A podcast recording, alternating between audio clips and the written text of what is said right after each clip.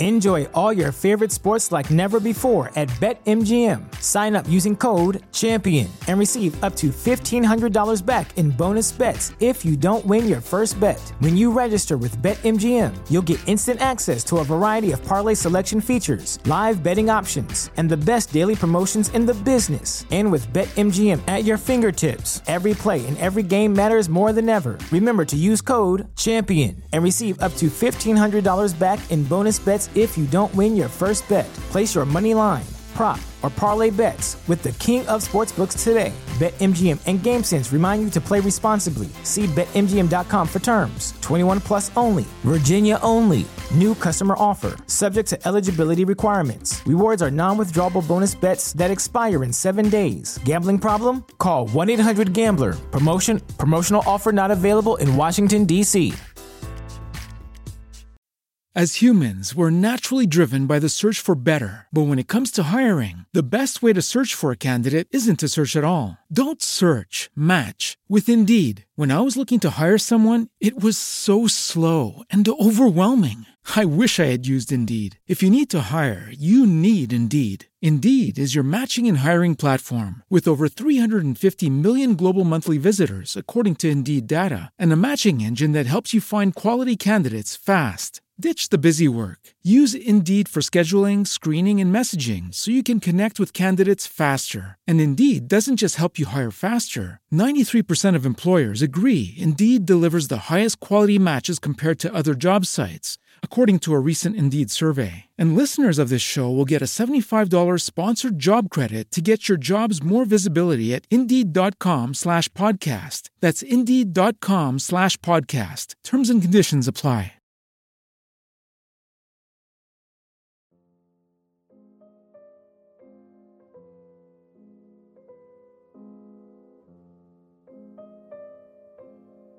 A Petrón le gustó el Hotel Cervantes, por razones que hubieran desagradado a otros.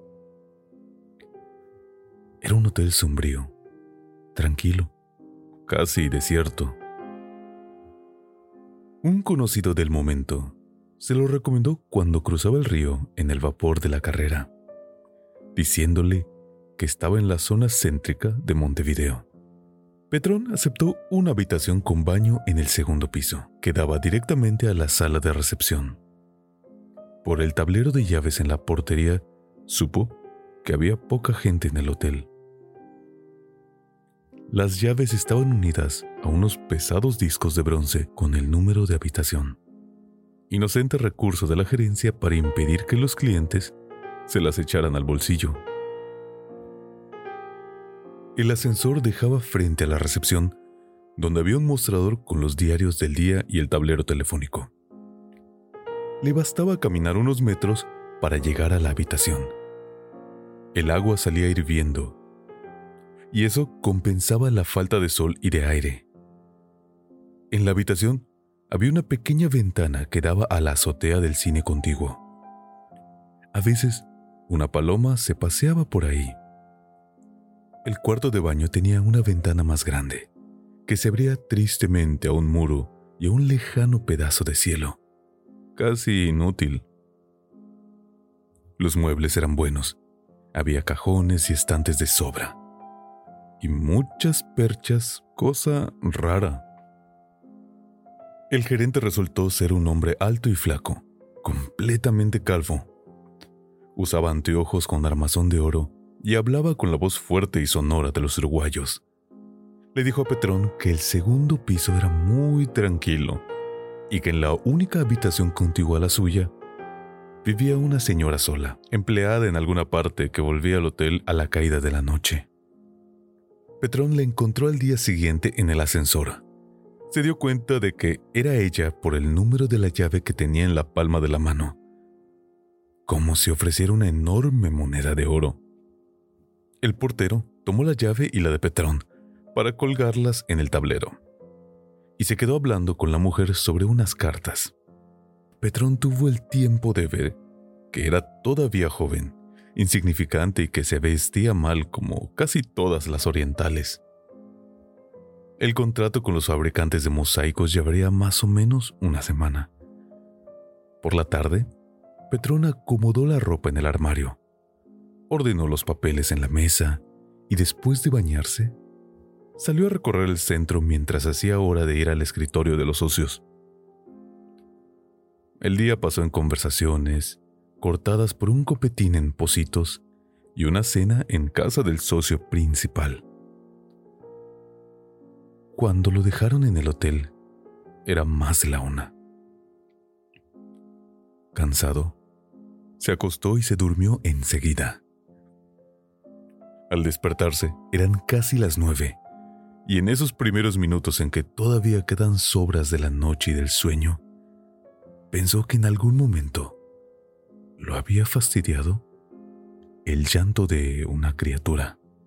Antes de salir, charló con el empleado que atendía la recepción y que hablaba con acento alemán, mientras se informaba sobre las líneas de ómnibus y nombres de calles. Miraba distraído la enorme sala en cuyo extremo estaban la puerta de su habitación y la de la otra señora sola. Entre las dos puertas había un pedestal con una nefasta réplica de la Venus de Milo. Otra puerta, en la pared lateral, daba a una salida con los infaltables sillones y revistas. Cuando el empleado y Petrón callaban, el silencio del hotel parecía coagularse, caer como ceniza sobre los muebles y las baldosas. El ascensor resultaba casi estrepitoso y lo mismo el ruido de las hojas de un diario o el raspar de un fósforo. Las conferencias terminaron al caer la noche. Petrón dio una vuelta por 18 de julio antes de entrar a cenar a uno de los bodegones de la Plaza Independencia. Todo iba bien, y quizá pudiera volverse a Buenos Aires antes de lo que pensaba. Compró un diario argentino, un atado de cigarrillos negros, y caminó despacio hasta el hotel. En el cine de al lado daban dos películas que ya había visto, y en realidad no tenía ganas de ir a ninguna parte. El gerente lo saludó al pasar y le preguntó si necesitaba más ropa de cama. Charlaron por un momento fumando un pitillo y se despidieron. Antes de acostarse, Petrón puso en orden los papeles que había usado durante el día. Leyó el diario sin mucho interés. El silencio del hotel era casi excesivo, y el ruido de uno que otro tranvía que bajaba por la calle Soriano no hacía más que pausarlo, fortalecerlo para un nuevo intervalo. Sin inquietud, pero con alguna impaciencia, tiró el diario al canasto y se desvistió mientras se miraba distraído en el espejo del armario. Era un armario ya viejo. Lo habían adosado a una puerta que daba a la habitación contigua. A Petrón lo sorprendió descubrir la puerta que se le había escapado en su primera inspección del cuarto. Al principio había supuesto que el edificio estaba destinado a hotel, pero ahora se daba cuenta de que pasaba lo que en tantos hoteles modestos, instalados en antiguas casas de escritorios o de familia. Pensándolo bien, en casi todos los hoteles que había conocido en su vida, y eran muchos, las habitaciones tenían alguna puerta condenada. A veces, a la vista, pero casi siempre con un ropero, una mesa o un perchero delante, que como en este caso, les daba una cierta ambigüedad, un avergonzado deseo de disimular su existencia, como una mujer que cree taparse poniéndose las manos en el vientre o en los senos. La puerta estaba ahí, de todos modos, sobresaliendo del nivel del armario. Alguna vez la gente había entrado y salido por ella, golpeándola, entornándola, dándole una vida que todavía estaba presente en su madera tan distinta de las paredes. Imaginó que del otro lado había también un ropero y que la señora de la habitación pensaría lo mismo de la puerta. No estaba cansado, pero se durmió con gusto. Llevaría tres o cuatro horas cuando lo despertó una sensación de incomodidad, como si algo ya hubiera ocurrido, algo molesto e irritante. Encendió el velador y vio que eran las dos y media, y apagó otra vez. Entonces, oyó en la pieza de al lado el llanto de un niño. En el primer momento no se dio bien cuenta. Su primer movimiento fue de satisfacción. Entonces era cierto que la noche antes un chico no lo había dejado descansar. Todo explicado. Era más fácil volver a dormirse.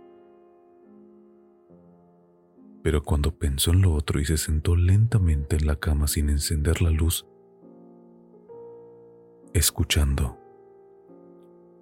No se engañaba. El llanto venía de la pieza de al lado. El sonido se oía a través de la puerta condenada. Se localizaba en ese sector de la habitación al que correspondían los pies de la cama. Pero no podía ser que en la pieza de al lado hubiera un niño. El gerente había dicho claramente que la señora vivía sola, que pasaba casi todo el día en su empleo. Por un segundo se le ocurrió a Petrón que tal vez esa noche estuviera cuidando al niño de alguna parienta o amiga. Pensó en la noche anterior. Ahora estaba seguro de que ya había oído el llanto porque no era un llanto fácil de confundir. Más bien, una serie irregular de gemidos muy débiles, de hipos quejosos de un niño que estuviera muy enfermo. Debía ser una criatura de pocos meses, aunque no llorara con la estridencia y los repentinos cloqueos y ahogos de un recién nacido. Petrón imaginó a un niño, un varón, no sabía por qué, débil y enfermo, de cara consumida y movimientos apagados. Eso se quejaba en la noche, llorando pudoroso, sin llamar demasiado la atención. De no estar allí la puerta condenada, el llanto no hubiera vencido las fuertes espaldas de la pared. Nadie hubiera sabido que en la pieza de al lado estaba llorando un niño. Por la mañana Petrón lo pensó un rato mientras tomaba el desayuno y fumaba un cigarrillo. Dormir mal no le convenía para su trabajo del día. Dos veces se había despertado en plena noche y las dos veces a causa del llanto. La segunda vez fue peor porque a más del llanto se oía la voz de la mujer que trataba de calmar al niño. La voz era muy baja, pero tenía un tono ansioso que le daba calidad teatral. Un susurro que atravesaba la puerta con tanta fuerza como si hablara a gritos. El niño cedía por momentos al arrullo a las instancias. Después volví a empezar con un leve quejido entrecortado y una inconsolable congoja. Y de nuevo la mujer murmuraba palabras incomprensibles. El encantamiento de la madre para acallar el hijo atormentado por su cuerpo, por su alma, por estar vivo o amenazado de muerte. Todo es muy bonito, pero el gerente me macaneó pensaba Petrón al salir de su cuarto. Lo fastidiaba la mentira y no lo disimuló. El gerente se quedó mirándolo. ¿Un chico?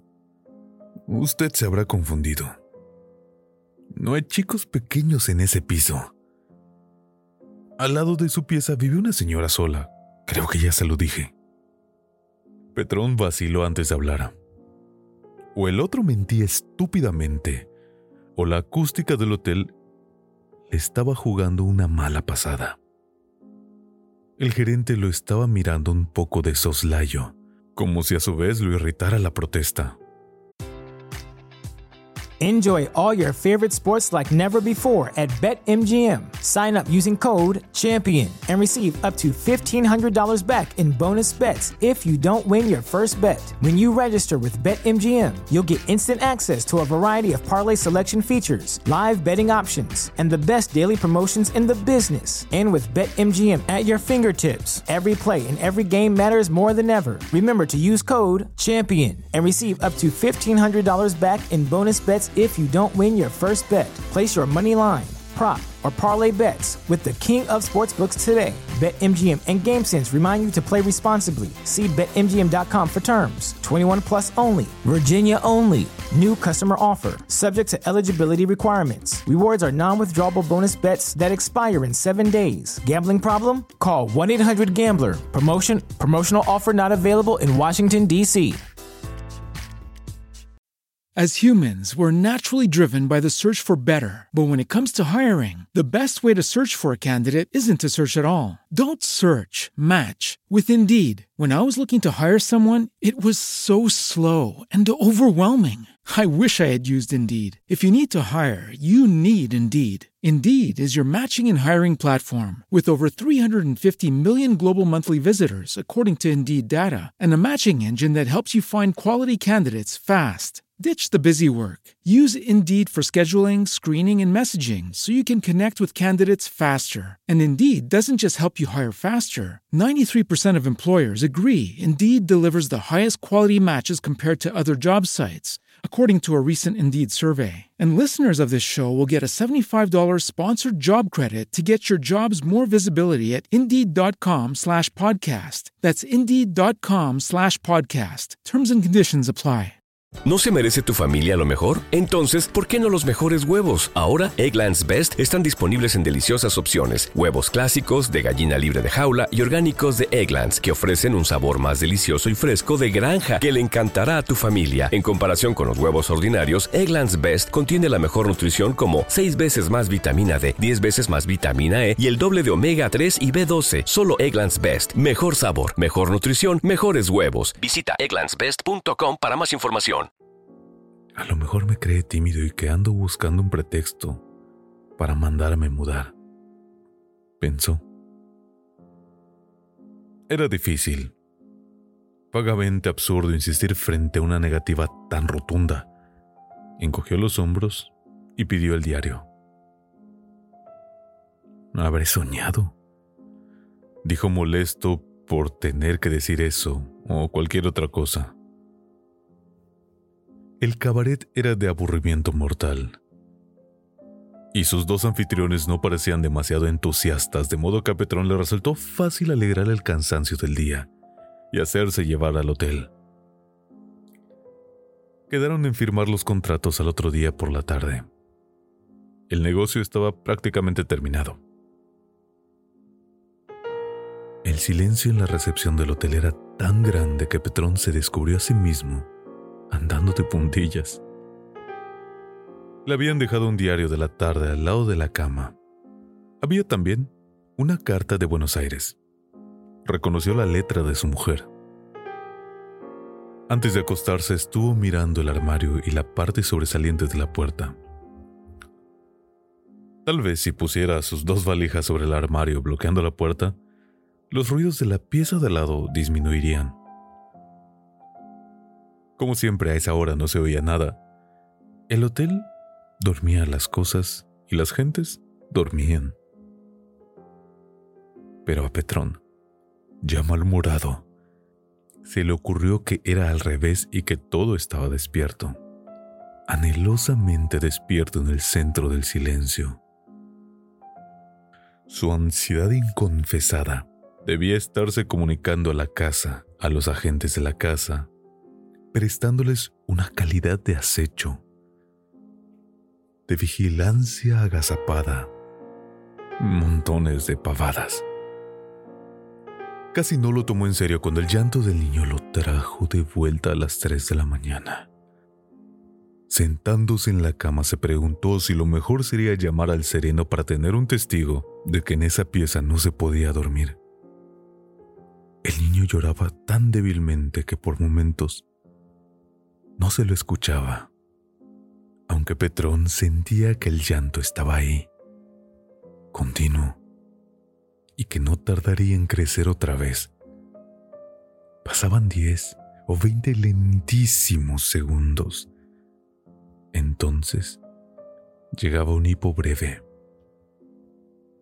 un quejido apenas perceptible que se prolongaba dulcemente hasta quebrarse en el verdadero llanto.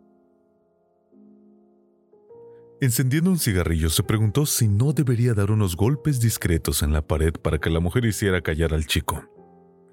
Recién cuando los pensó a los dos, a la mujer y al chico, se dio cuenta de que no creía en ellos de que absurdamente no creía que el gerente le hubiera mentido. Ahora se oía la voz de la mujer, tapando por completo el llanto del niño, con su arrebatado, aunque tan discreto consuelo. La mujer estaba arrullando al niño, consolándolo, y Petrón se la imaginó sentada al pie de la cama, moviendo la cuna del niño o teniéndolo en brazos. Pero por más que lo quisiera, no conseguía imaginar al niño, como si la afirmación del hotelero fuese más cierta que esa realidad que estaba escuchando. Poco a poco, a medida que pasaba el tiempo y los débiles quejidos se alteraban o crecían entre los murmullos del consuelo, Petrón empezó a sospechar que aquello era una farsa. Un juego ridículo y monstruoso que no alcanzaba a explicarse. Pensó en viejos relatos de mujeres en hijos, organizando en secreto un culto de muñecas, una inventada maternidad a escondidas, mil veces peor que los mimos a perros o gatos o sobrinos. La mujer estaba imitando el llanto de su hijo frustrado, consolando al aire entre sus manos vacías, tal vez con la cara mojada de lágrimas, porque el llanto que fingía era a la vez su verdadero llanto, su grotesco dolor de la soledad de una pieza de hotel, protegida por la indiferencia y por la madrugada encendiendo el velador incapaz de volver a dormirse. Se preguntó qué iba a hacer. Su mal humor era maligno, se contagiaba de ese ambiente donde de repente todo se le antojaba trocado, hueco, falso. El silencio, el llanto, el arrullo. Lo único real de esa hora entre la noche y el día y que lo engañaba con su mentira insoportable. Golpear en la pared le pareció demasiado poco. No estaba completamente despierto, aunque le hubiera sido imposible dormirse.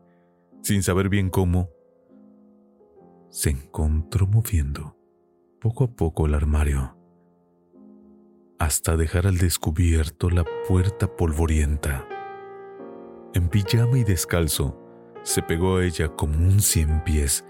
Acercando la boca a las tablas de pino empezó a imitar en falsete, imperceptiblemente un quejido, como el que venía del otro lado. Subió el tono, gimió, sollozó.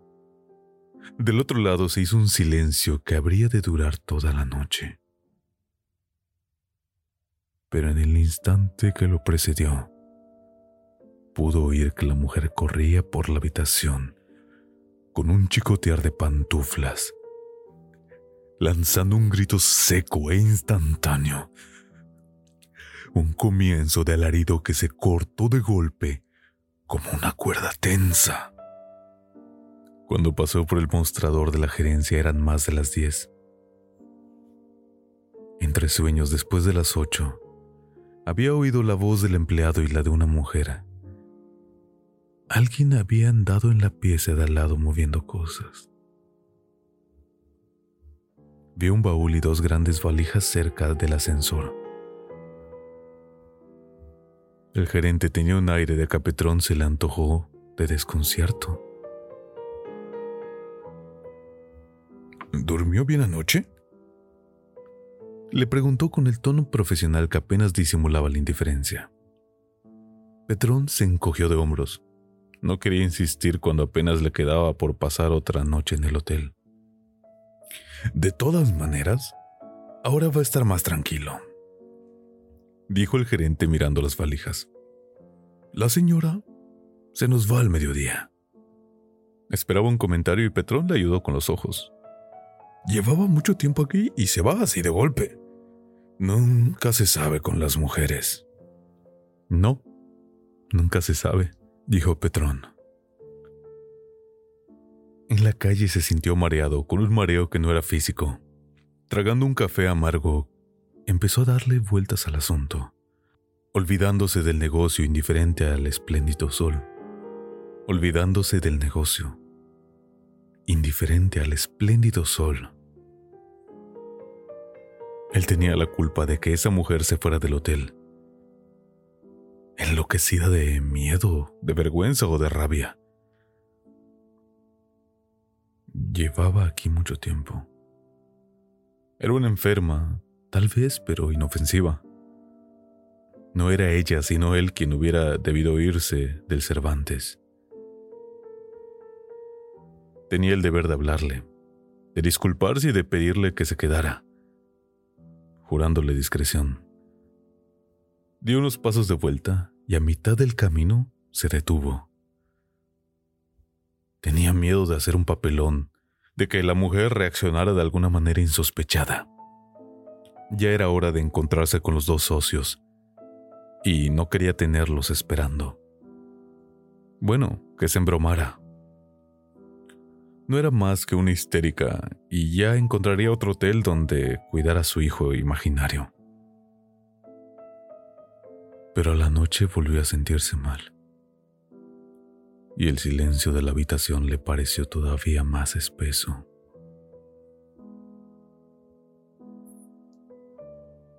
Al entrar al hotel, no había podido dejar de ver el tablero de las llaves donde faltaba ya la de la pieza de al lado. Intercambió unas palabras con el empleado, que esperaba bostezando la hora de irse, y entró a su pieza con poca esperanza de poder dormir. Tenía los diarios de la tarde y una novela policial. Se entretuvo arreglando sus maletas, ordenando sus papeles. Hacía calor y abrió de par en par la pequeña ventana. La cama estaba bien tendida, pero la encontró incómoda y dura. Por fin tenía todo el silencio necesario para dormir a pierna suelta. Y le pesaba. Dando vueltas y vueltas, se sintió como vencido por ese silencio que había reclamado con astucia y que le devolvían entero y vengativo. Irónicamente pensó que extrañaba el llanto del niño, que esa calma perfecta no le bastaba para dormir y todavía menos para estar despierto. Extrañaba el llanto del niño. Y cuando mucho más tarde lo oyó, débil pero inconfundible a través de la puerta condenada, por encima del miedo, por encima de la fuga en plena noche. Supo que estaba bien y que la mujer no había mentido.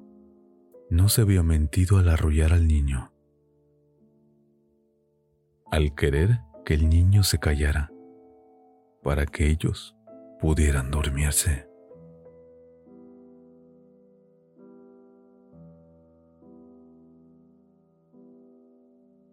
Bueno, pues eso fue todo de La Puerta Condenada de Julio Cortázar. Me encantó. Es la primera vez que lo leía. De verdad, googleé para encontrar algún cuento de terror y este fue el primero que me salió. Y la verdad me encantó. Espero que a ustedes les haya encantado y les recuerdo. Pueden encontrarme en Instagram como arroba eduardochanm. Me gustaría saber de dónde eres, de dónde me escuchas. Bueno, ya se la saben, ¿no? En general me gustaría conocerles. Lo repito, en Instagram como arroba eduardochanm. Espero que hayas disfrutado el cuento y gracias por tu tiempo, como siempre. Y, como ya es costumbre, en el momento que estés escuchando esto, muy buenos días, buenas tardes o muy buenas noches.